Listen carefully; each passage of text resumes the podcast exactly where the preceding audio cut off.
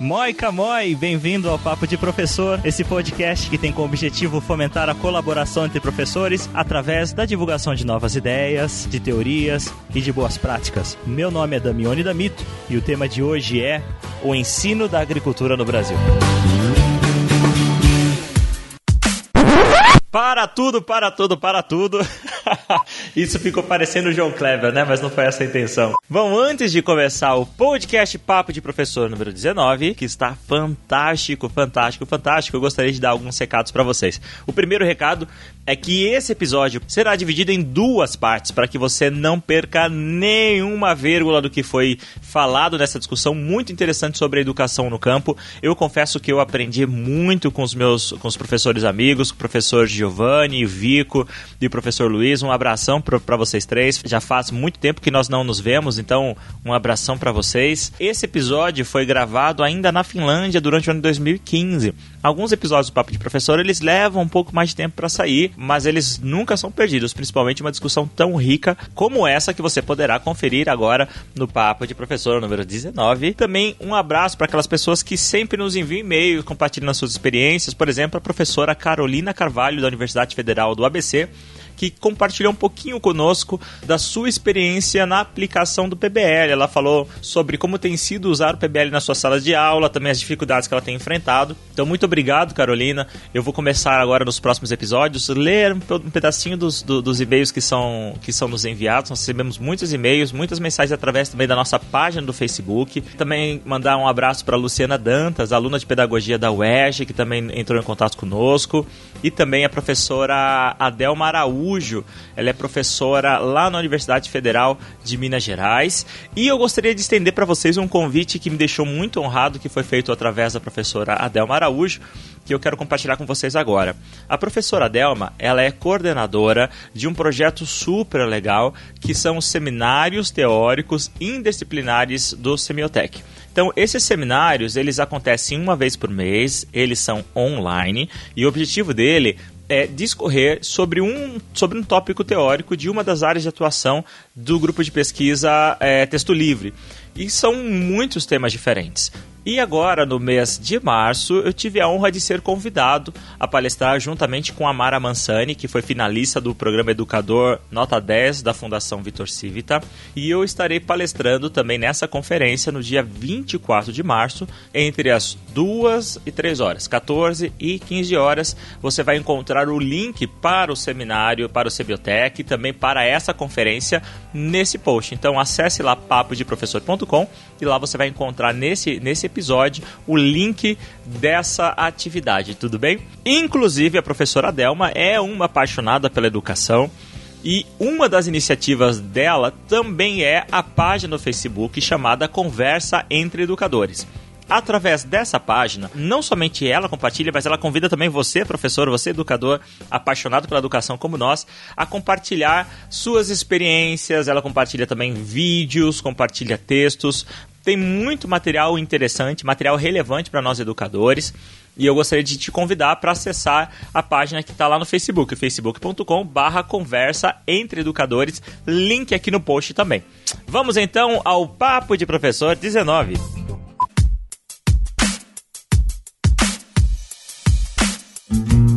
Bom estar mais uma vez com você aqui no podcast Papo de Professor. Seja bem-vindo a esse espaço, esse que é o nosso espaço Estamos aqui para falar de professor para professores e não somente para professores, mas você também que gosta de educação, que quer ser um professor ou então que trabalha em qualquer uma dessas áreas relacionadas à educação.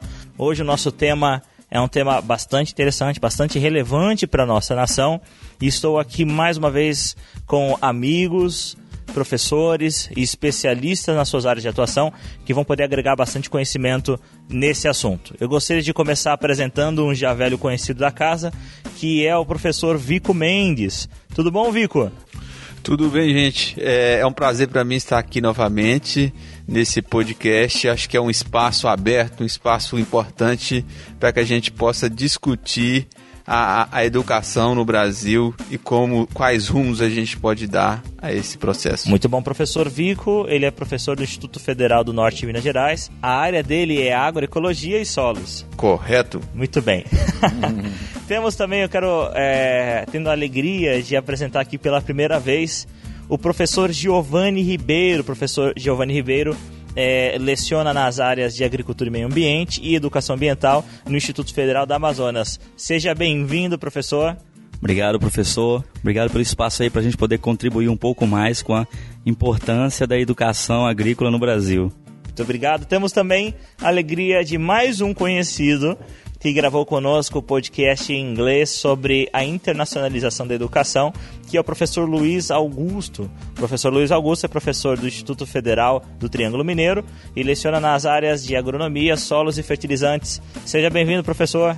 Obrigado mais uma vez aí. É um prazer poder participar do Papo de Professor. Vamos então para a nossa discussão. Podcast Papo de Professor.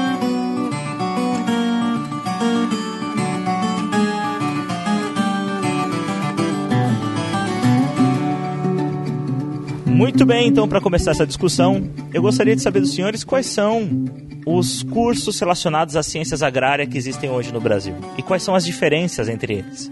É, então, a gente tem vários cursos é, de ciências agrárias. Esses cursos a gente divide na, em cursos superiores e cursos técnicos. Os cursos superiores a gente vai ter as ciências agrárias dividido na, na área animal e na área mais relativa à produção vegetal. Do animal a gente vai ter veterinária, zootecnia e na área de produção vegetal a gente vai ter cursos como agronomia, floresta, engenharia agrícola. É, são vários cursos, eu estou citando alguns aqui, corro o risco de, de esquecer algum. Na área dos cursos técnicos, a gente vai ter o curso técnico em agropecuária, que é o principal aí, né, o que mais a gente encontra no país. A gente tem o curso técnicos é, técnico em zootecnia, em agrimensura, em agroecologia. Mudam também os nomes, né? Mas basicamente são esses assim que a gente consegue listar. Em relação à educação rural, é, a gente tem um, um debate intenso no, na questão do, das preposições que a gente usa, né? Questão educação no campo, do campo e para o campo. Então há, há, um viés aí, há uma diferença muito grande quando a gente se remete a um termo ou outro. Historicamente, o Brasil, é, em termos de educação para as comunidades rurais, é, ele, ele se tornou um fator de êxodo rural. Porque é muito comum a gente ouvir relatos de pessoas que saíram do interior para estudar nas cidades. Então, por que, que o, a pessoa estava saindo do campo? Para procurar estudo, para procurar mais estudo às vezes no, no ambiente, na cidade pequena ou, ou, no campo onde ela vivia, não havia uma escola que fornecesse um, um estudo além do primário na época. Então as pessoas acabavam fazendo esse êxodo em busca de mais educação. Então, na década de 50 para cá, a gente sofreu intensamente esse processo de êxodo rural, onde as comunidades no campo ficaram esvaziadas e as nossas cidades passaram a ficar inchadas. Então, hoje a gente tem que repensar todo um processo de educação para o campo como um processo de fixação também desse homem no campo e dos jovens no campo, porque um dos pontos que nos preocupa muito é a questão do envelhecimento da, das pessoas que vivem e que produzem hoje em dia, que estão no campo. Eu acredito que essa, essa educação aí do, no e para o campo, ela, ela vem sofrendo bastante mudança de um tempo para cá o que a gente percebe hoje em dia na educação que é, há uma, uma, uma, responsabilidade tanto dos professores que ali estão lecionando, tanto dos, dos estudantes que ali estão aprendendo, em, em é uma corresponsabilidade no aprendizado. E isso é, é, é traduzido cada vez mais em questões como é, currículos baseados em competência, na questão da, da importância do trabalho em grupo, que a gente vê na formação das pessoas, desses estudantes, na, na questão de você também ter o estudante como agente ativo do processo, ele estar dentro do centro do processo. Então, existem vários métodos de ensino e aprendizagem que visam realmente isso, uma educação transformadora que possa agregar e que possa é, conduzir a um processo onde as pessoas realmente elas que é, tenham essa possibilidade de estudar é, é, as questões agrárias e agregar a vida no campo. Essa questão que o Giovanni, professor Giovanni mencionou, de você ter o retorno dessas pessoas para locais de origem ou para locais é, de empreendedorismo, onde elas vão ali produzir alimentos de maneira segura, sustentável, respeitando o meio ambiente. É, devido a essa vocação do país, né, do nosso país, Brasil, do, ligada ao campo, né, essa vocação agrícola, onde a gente vê hoje um terço da riqueza produzida no país vinda do campo, né, da mão de obra, né, dos empregos gerados hoje, grande parte estão ligados às atividades de alguma forma agropecuárias. Então hoje no Brasil existe diversas instituições que oferecem cursos, né, que é de nível médio, então existem os técnicos em agropecuária, técnico em agricultura, como já foi mencionado aqui anteriormente, cursos de de graduação e curso de pós-graduação. Né? Então, eu acredito que nós temos hoje uma estrutura de educação que favorece realmente a formação de profissionais é, capazes de contribuir ainda mais para o desenvolvimento desse setor.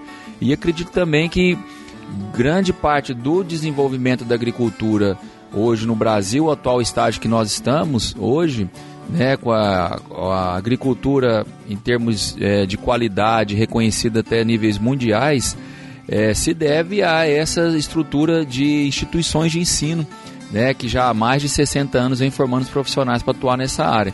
Sem esquecer de mencionar também o papel importante de instituições de pesquisa, né, que contribuem e muito né, para a, a exploração agrícola no Brasil quem são a, a, quais são as principais escolas de formação agrícola no Brasil? Pelo menos as, as mais populares ou renomadas? Puxa, são várias. Eu acho que, bom, será, eu será acho que, que pra, assim, será que dá para fazer essa separação por região? Talvez por região, em né? Em termos de, de formação profissional a nível técnico, historicamente nós temos as escolas técnicas, agrotécnicas, né? Sim. Que fizeram esse papel de forma centenária. Sim. E a nível de, em nível de formação de professores, as grandes universidades na área no Brasil, elas sempre tiveram, tiveram os cursos de, por exemplo, licenciatura em ciências agrícolas, né? Que formaram profissionais voltados para atuar nesse, nesse segmento. E aí a gente pode citar a Universidade Federal de Viçosa, Universidade Federal Rural do Rio de Janeiro, a Escola Superior de Agricultura Luiz de Queiroz, a Lavras, Universidade Federal de Lavras, Universidade Federal de Santa Maria. São universidades tradicionais no Brasil e que possuem esses cursos, né? Se não me falha a memória. Temos outras também, mas essas seriam expoentes. Assim. Podcast Papo de Professor.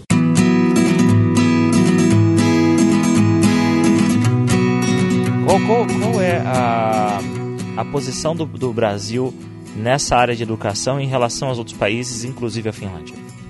Nesse tempo que nós estamos aqui na Finlândia, que já vai para quatro meses, o que eu pude observar é um sentido contrário ao que o Brasil está, o que está acontecendo com o Brasil. Eu perce, eh, pude perceber aqui na Finlândia, é, visitando algumas instituições de ensino nessa área de ciências agrárias, é uma quantidade cada vez menor de alunos, instituições, cursos fechando, literalmente fechando as portas por falta de alunos, né? E no Brasil o que a gente vê é um sentido inverso, né? Cada vez mais aumentando o número de vagas na, em cursos né, relacionados a essa área. Né? Talvez pela é, característica do país aqui, que é um país, a Finlândia é um país de 5 milhões e 500 mil habitantes aproximadamente, num clima né, muito frio, onde eles têm a, a possibilidade de exploração agrícola é, não mais do que quatro meses por ano. Né? Então, diversas restrições que talvez tenha contribuído para esse talvez um desaceleramento na oferta de vagas. Enquanto no Brasil, né, nós somos um país que temos clima favorável, temos terras agricultáveis, também permite a expansão e muita área ainda que permite né, ser explorada é, pela agricultura. Eu pude perceber também que eh, o sistema educacional da Finlândia ele vem se transformando nesses últimos é, 20 anos. Eles tentam, estão tentando se reinventar e essa reinvenção do sistema educacional também atinge as áreas de ciências agrárias. Nos últimos dois anos, eles vieram implementando uma mudança é, bastante drástica no currículo. Essa mudança significa é, uma diferença no, na forma de trabalho que existe durante o decorrer do, do período que os estudantes ficam na escola. Então a gente vê que antes desse, dessa mudança existiam mais trabalhos individuais, relatórios, provas, aulas teóricas, professores ministrando muitas aulas. E a partir dessa mudança que ocorreu dois anos atrás, a gente vê mais um trabalhos em grupo, 70 até 80% de trabalhos em grupos desenvolvidos durante o decorrer do curso dos alunos é, poucas aulas teóricas, é, uma construção de um conhecimento onde dentro da escola é possível se reconhecer o conhecimento prévio e se registrar esse conhecimento prévio no currículo do aluno. Ele não é, não é necessário que ele faça uma disciplina que ele já tenha tido um conhecimento prévio daquela disciplina antes de que ele entrar. E disciplinas como língua, matemática, química e física é, não são mais ministradas é, de forma individual, e sim dentro de um trabalho de grupo que, que eles tenham dentro de uma disciplina específica, técnica, é ministrada esses conteúdos. Então ele não tem mais a aula de idioma, por exemplo, a aula de inglês ou a aula de finlandês ou coisas desse tipo, é isso? Então enquanto ele está aprendendo a cuidar do campo, ele também está aprendendo outro idioma, é isso? Esse conteúdo ele é ministrado dentro de uma disciplina, como solos, como é, é, zootecnia, ele pode ter aula de idiomas relacionada a essa disciplina. Que interessante, né? É interessante é, o que o Vico comentou, que realmente é algo que chama muita atenção e algo que foi feito aqui é, talvez, como foi comentado anteriormente, pela necessidade, né? Eles viram que realmente os alunos estavam desmotivados e uma forma de tentar envolvê-los mais era colocando eles para participar mais das disciplinas e do, né, da, da, do, no processo de sua formação. E eles chamam isso de é, o currículo baseado em competências. Então é interessante que a gente teve a oportunidade de visitar lá na EVO, que é a, a faculdade, onde o campus onde tem o curso de engenharia florestal. É o, é o, o EVO é um campus da campus da Rank University, da Rank? É, okay. e que é a Universidade de Ciências Aplicadas aqui da, da Finlândia, uma delas, né? É, eles é, a, a nova estrutura curricular deles que iniciou nesse campus que é o campus mais antigo da instituição de 1840 é, o, o, currículo ele é estruturado na forma de módulos e esses módulos eles são construídos baseado nas competências. Então é diferente do que era trabalhado antigamente, de como nós ainda trabalhamos no Brasil. O conteúdo ele não é trabalhado de forma fragmentada. Então, por exemplo, solos, né? É, aí tem a disciplina de microbiologia, tem a disciplina de máquinas. Então eles juntam essas disciplinas né, que tem uma a, competências a serem desenvolvidas podem ser agrupadas e aí eles estruturam um projeto que seria a espinha dorsal né, do módulo e todos esses conteúdos ou essas disciplinas vão sendo trabalhadas dentro desse módulo. Algo que é, eles implementaram aqui em toda a universidade, pelo que a gente pôde ouvir, eles têm tido bons resultados. Isso, a, a evasão vem diminuindo, esse professor como, como um facilitador do processo, ele tem é, é, tido é, é, bons resultados. A gente percebe também que há, esse processo está em desenvolvimento, eles ainda têm dificuldade de avaliar esses alunos, o processo avaliativo ele ainda não está completamente definido, porque a gente viu que esse trabalho em modos, módulos ele, ele facilita muitas coisas dentro do ensino das ciências agrárias, mas também há algumas coisas que precisam ser melhor desenvolvidas, como avaliação. Eu creio que a educação do campo na Finlândia tem, tem muito a ver também com a relação que o finlandês tem com a própria natureza historicamente, o finlandês, eu já falei historicamente umas três vezes, né? Parece até que eu sou professor de história, né? agora é, agora Mas, é. História da. A gente é o nosso sente. A gente sente essa relação muito, de, muito perto entre o finlandês e a natureza e a preservação do meio ambiente. E eu, eu creio que isso se reflete diretamente na educação uh, do campo deles. A gente vê estruturas muito boas aqui nas universidades, com um número relativamente pequenos de alunos, mas que são muito bem assistidos e que se a gente fizer uma comparação em relação a aluno, professor, esses, esses tipos de, de comparação que a gente faz inevitavelmente, é, aqui seria muito baixa. Então é muito mais fácil o aluno ter muito mais um acompanhamento muito mais próximo, um desenvolvimento muito melhor dentro do, dos projetos da universidade. Nós temos um grande número de estudantes e relativamente um número baixo de professores no campo. Eu estou me referindo à educação no campo. Mas aqui a gente sente muito o cuidado com o campo. E esse cuidado com o campo ele se reflete naturalmente no, nos cursos de nos cursos de ensino técnico, né? E também nos cursos de nível superior. Só por curiosidade, o que, que eles cultivam aqui na Finlândia? Além de gelo, você fala? Bom, eles cultivam. É isso aí! Então, conforme eu falei no início do episódio, esse episódio, o Papo de Professor 19, será dividido em duas partes, e essa então foi a nossa primeira parte. Se você quiser ouvir a resposta dessa pergunta, você não pode deixar de ouvir a nossa segunda parte, que também já está disponível para você. Até lá!